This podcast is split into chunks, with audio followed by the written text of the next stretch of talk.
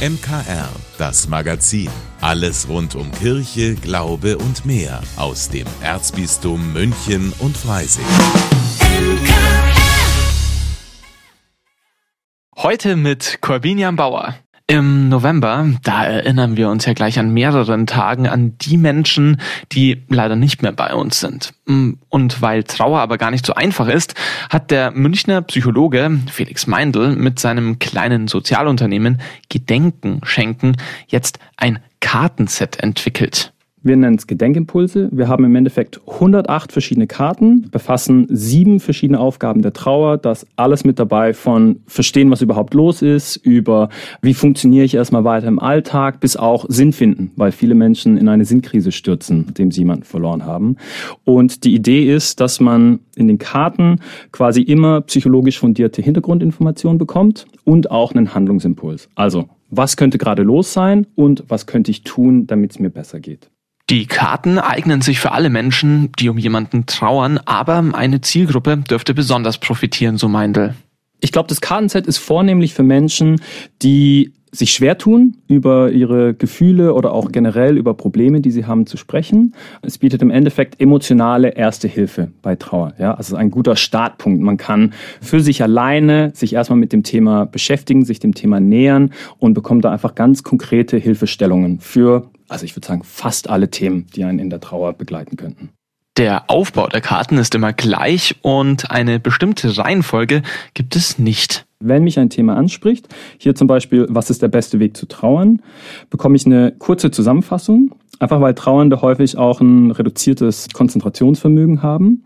Wenn ich sage, jo, das ist wirklich gerade mein Thema, das treibt mich um, dann kann ich die Karte aufklappen und dann sieht man eben die Hintergrundinformation, ja, was könnte gerade los sein, immer auch markiert, was könnte ich versuchen zu tun. Übrigens, alle sieben Jahre erleiden wir im Schnitt eine Verlusterfahrung und während die meisten zu Beginn noch im Funktionsmodus sind, wird es danach eben immer schwerer.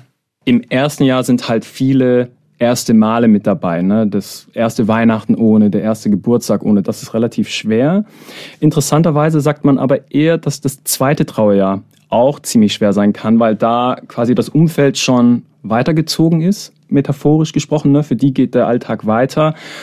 Und viele Leute fühlen sich da einfach alleingelassen dann und müssen das zweite Mal das durchmachen, haben aber vielleicht nicht mehr den starken Support wie im ersten Jahr. Felix Meindl und sein Team schätzen, dass die Karten diese zwei Jahre durch die Trauer begleiten können. Und kleiner Trost, den perfekten Weg mit Trauer und Verlust klarzukommen, den gibt es einfach nicht, so Meindl. Es gibt verschiedene Sachen, die einem früher oder später definitiv begegnen werden, aber man kann nicht sagen, tu das und dann geht es dir definitiv besser. Dafür ist es, also jede menschliche Beziehung ist individuell und deswegen ist auch die Trauer individuell und die Trauerverarbeitung. Neben dem Kartenset gibt es bei Gedenken schenken auch einen Gedenkraum im Kleinformat. Dahinter steckt eine Zirbenholzbox zum Aufklappen mit Platz für ein Bild, Blumen, eine Kerze und kleine Erinnerungsstücke zum Beispiel. Und für das alles läuft aktuell eine Crowdfunding-Kampagne. Wir haben in unserer Facebook-Gruppe MKR-Münchner Kirchenradio auch ein Video für alle, die sich das alle mal anschauen wollen.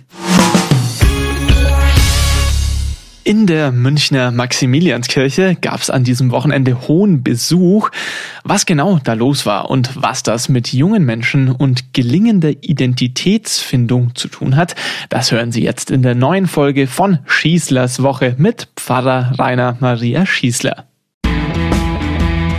Schießlers Woche. Hier spricht der Pfarrer. Sie Eminenz, wir die Pfarrei. So wollte ich eigentlich zu Beginn des Gottesdienstes am Sonntag sagen, als wir mit Erzbischof Kardinal Marx hohen Besuch in unserem Haus begrüßen durften. Anlass ist die Firmung Anlass ist die Firmung von 30 jungen Menschen gewesen, die unserer Einladung gefolgt sind und sich gemeldet haben, um dieses Sakrament der Mündigkeit, wie man es gerne bezeichnet, zu empfangen. Da ist viel heile Welt dabei bei einer solchen Veranstaltung und immer wieder hört man dann das Klagen. Im Grunde genommen sei dieser Moment im Leben der Jugendlichen ja eigentlich nichts anderes als eine festliche Ausstiegsveranstaltung aus ihrer Kirche. Nun, zunächst müssen die meisten dieser jungen Menschen gar nicht aussteigen. Viele Jugendliche fangen mit der Kirche und mit dem Glauben bekanntermaßen nicht mehr viel an. Sich mit 14 Jahren firmen zu lassen, ist da längst nicht mehr für jeden selbstverständlich. Die Distanz zu uns als Kircheninstitution und zum normalen religiösen Leben in einer Pfarrei, zu Gottesdiensten und Glaubensleben ist schon vor diesem Termin riesengroß. Da ist gar kein großer feierlicher Ausstieg mehr notwendig. Ich will hier jetzt auch nicht jammern, auf gar keinen Fall. Aber allen Unkenrufen zum Trotz machen wir uns dann doch immer wieder auf und sammeln diese Jugendlichen um, ja, um was eigentlich? Vielleicht erklärt das Wort selbst das, was wir hier tun, nämlich das Wort Firmung. Kommt ja von dem lateinischen Wort firmare und bedeutet so viel wie stärken, festigen und will sagen, die Einzigartigkeit eines jeden Einzelnen zu stärken und zu festigen. Der Glaube soll neu entdeckt und auch hinterfragt werden. In den katholischen Gemeinden gibt es die Firmung seit dem 12. Jahrhundert und sie will zeigen, dass Gott immer an unserer Seite steht, dass er auf jeden Einzelnen zählt. Das meint Hilfe und gestärkt sein durch den Heiligen Geist. Es war für die Mehrheit früher undenkbar, die Firmung vielleicht auszuschlagen. Das Fest gehörte genauso wie Taufe und Erstkommunion zum katholischen Pflichtprogramm dazu. Das ist heute definitiv nicht mehr der Fall. Im Gegenteil. Heute sind die einzelnen Gründe für die Firmung bei den jungen Leuten absolut vielschichtig geworden.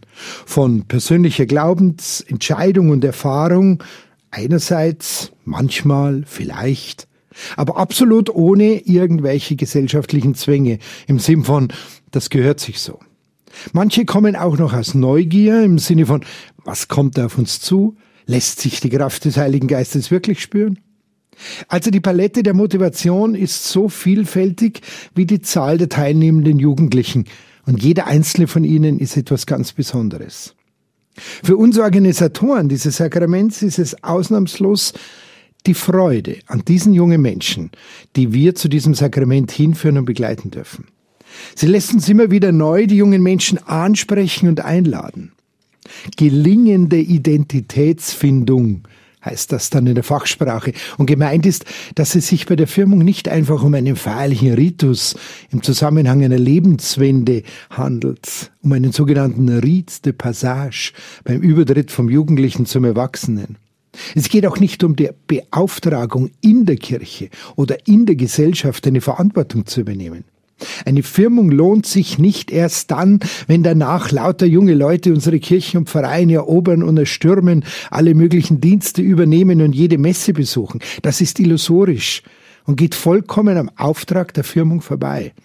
Bei der Firmung geht es um ein Versprechen, dass die Kirche, sichtbar im Bischof, und die konkrete Gemeinde vor Ort zusammen öffentlich diesen jungen Leuten gibt, nämlich sie bei ihrer Identitätsfindung, und das bei jedem Einzelnen zu begleiten.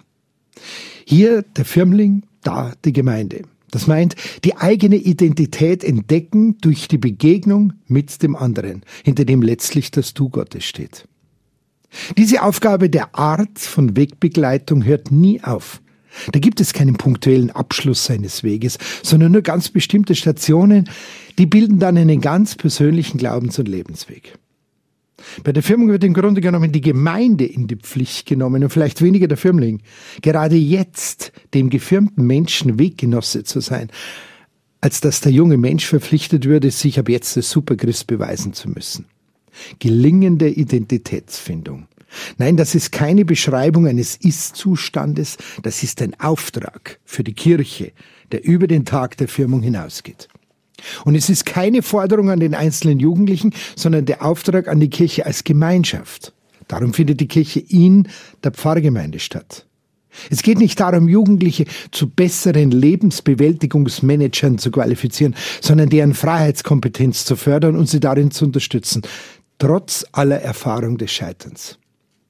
Und das Ganze soll eine wirklich absichtslose Wegbegleitung sein, die aber sehr wohl zielgerichtet ist, indem sie die Jugendlichen ermutigt, das eigene Leben mit den Augen eines Christen zu betrachten.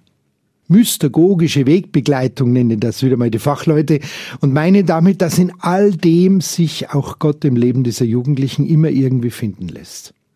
Wir als Gemeinde jedenfalls sind für die Freiräume und die pastoralen Netzwerke zuständig, damit sich dann, wenn er will, der einzelne Jugendliche darin niederlassen und vielleicht auch darin bleiben kann. Im Firmengottesdienst ging es darum nicht um ein Spenden, das zwingend an eine autorisierte Person gebunden ist, sondern um ein gemeinsames Feiern, das es uns als große Gemeinschaft überhaupt gibt. Es gibt also absolut keinen Grund zu trauern, wenn unsere Jugendlichen nach diesem Stück gemeinsamen Weg jetzt vielleicht für eine längere Zeit nicht mehr zu sehen sein werden. Wir dürfen getrost loslassen und gelassen bleiben, weil wir wissen, dass unser Herrgott mit diesen jungen Menschen mitgeht und ihnen beisteht, auch wenn sie sich vielleicht uns entziehen. Er führt sie zum Vater. Nicht ich schaffe es, nicht wir, die Kirche, aber der, der in uns lebt. Er kommt uns zugleich entgegen. Er ist der Kommende. Wir gehen auf eine Zukunft, die er ist, hat es bei meiner Firmung damals mein Bischof ausgedrückt. Ich wünsche meinen Firmlingen ein gutes Leben und dass sie vielleicht doch wieder den Weg zu uns finden und uns allen eine gute Woche. Euer Pfarrer Schießler. Das war Schießlers Woche von und mit Pfarrer Rainer Maria Schießler. Ein Beitrag, den Sie nicht nur hier bei uns im MKR hören können, sondern auch jederzeit als Podcast. Sie sind die Allrounderinnen im Pfarrhaus. Jeder in der Pfarrei kennt sie und es gibt immer weniger. Pfarrhaushälterinnen gehören einer aussterbenden Gattung an. Litwina Geltinger macht ihren Vollzeitjob aber mit Begeisterung, auch wenn sie die Entwicklung ganz logisch findet. Naja, wahrscheinlich ist die logische Konsequenz von immer weniger Priester auch weniger Pfarrhaushälterinnen. So viel ich mitgekriegt haben die meisten Pfarrer eigentlich schon noch jemanden im Haushalt, allerdings halt nicht mehr so wie es früher war, ganztags oder Vollzeit und halt oft nur noch für einige Stunden. Litwina Geltinger möchte das nicht. Die 42-Jährige ist gerade mit Pfarrer Vogel von Rott nach Mühldorf umgezogen. Sie lebt gerne im Pfarrhaus, aber betont sie, sie habe auch keine eigene Familie. Die Pfarrei und das Pfarrhaus sei bei ihr der Lebensmittelpunkt. Das Schöne an dem Beruf ist auch, dass man einfach einen Pfarrer unterstützen kann in die kleinen alltäglichen Dinge, die im Haushalt erledigt werden müssen. Es ist, glaube ich, ganz angenehm, wenn man vom Büro kommt und nicht erst schauen muss, was im Kühlschrank steht, sondern wenn einfach ein Essen hergerichtet ist. Was ich auch sehr schätze, ist, dadurch, dass ich im Pfarrhaus wohne, dass ich mir meine Zeit und meine Arbeit einfach auch selber einteilen kann, dass sehr abwechslungsreich ist, der Beruf, dass es einfach verschiedene Aufgaben gibt. In Rott habe ich mich jetzt zum Beispiel auch um den Blumenschmuck in der Kirche gekümmert. Das ist einfach eine schöne Aufgabe und eine Ehre in so einer Kirche, wenn man da schmücken darf. Aber die Tätigkeiten einer klassischen Pfarrhaushälterin gehen oft weit darüber hinaus. Sie kümmert sich um die Ministranten, wäscht Altarwäsche, leitet manchmal den Kirchenchor und hält Wortgottesdienste. Die Flexibilität und Abwechslung schätzt Lidwina Geltinger besonders an ihrem Beruf. Sie kommt viel in Kontakt mit den Menschen aus der Pfarrei und gilt dann oft als sozusagen inoffizielle Vertreterin des Pfarrhauses. Wenn man jetzt zum Beispiel beim Einkaufen ist, dass die Leute von zukommen und sagen, kannst du das bitte dem Herrn Pfarrer ausrichten, dass der oder die im Krankenhaus ist oder dass er bei der oder der Familie mal nachfragt oder dass da eine Not da ist, hat das der Herr Pfarrer mitgekriegt. Und dann hört man natürlich zu und gibt es auch weiter. Manchmal hat man so das Gefühl, es ist leichter, das jetzt der Haushälterin zum sagen, die man eh gerade trifft, als wie das man jetzt im Pfarrbüro oder beim Pfarrer anruft. Dass Haushälterinnen wie Litwina Geltinger immer seltener werden, liegt unter anderem auch an der eher bescheidenen Bezahlung, an langen Arbeitstagen und der Vermischung von Beruf und Privatleben. Aber auch daran, dass viele Pfarrer sich nicht mehr an eine Vollzeithaushälterin binden wollen. Für den Münchner Pfarrer Stefan Maria Huppertz käme das nicht in Frage. Weil es mir eins zu viel wäre. Eins zu viel an Betreuung, so will ich das mal nennen. Sicherlich auch eins zu viel an Kosten und eins zu viel an Besonderheit. Kenne eine ganze Menge Leute in meinem Umfeld, die eine Zugehfrau haben, die hilft, dass die Wohnung sauber ist, dass die Wäsche gebügelt ist. Genauso stelle ich mir das auch vor. Darum finde ich das kleinere Modell äh, ganz hilfreich. Das ist auch irgendwie so herrlich normal und ich finde es immer gut, wenn Priester möglichst normal leben. Für Pfarrer Huppertz ist das Vollzeitmodell der Pfarrhaushälterin ein bisschen aus der Zeit gefallen. Er selbst kocht gern und ihm fehlt auch keine Vertrauensperson, die ihm abends zuhört. Ich glaube, dass es aus einer Zeit kommt, wo es irgendwie dem priesterlichen Selbstverständnis nicht ganz entsprochen hat, möglichst viele normale Beziehungen zu pflegen mit der Ursprungsfamilie, mit dem Freundeskreis, mit anderen Leuten einfach in Kontakt zu sein.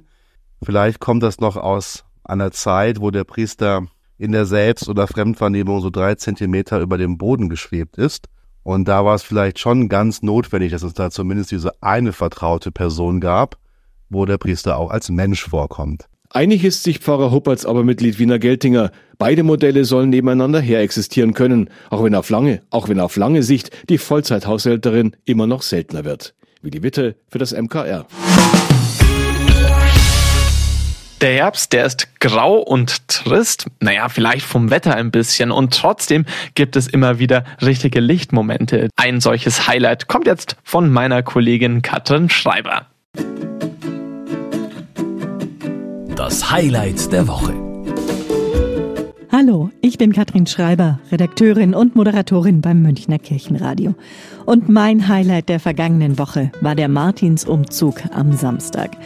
Meine Kinder sind vier und sieben und haben schon die ganze Woche auf den Laternenumzug hingefiebert. Wir Erwachsenen haben gebankt, dass das Wetter wirklich hält. Und dann war es am Samstag endlich soweit.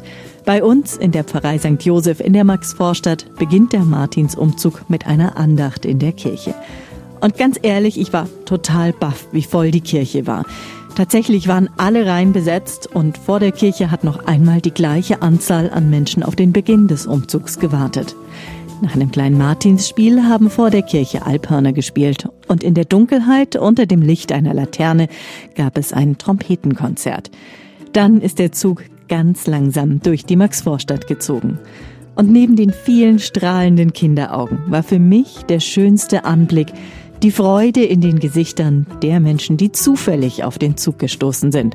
Zum Beispiel beim Verlassen der U-Bahn. Auch hinter vielen Fensterscheiben konnte man strahlende Augen entdecken.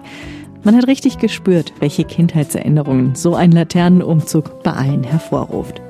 Wieder angekommen bei der Kirche gab es Rosinensemmeln für alle Kinder und für die Erwachsenen, das ein oder andere mitgebrachte Glas Glühwein und schöne Gespräche mit den Nachbarn.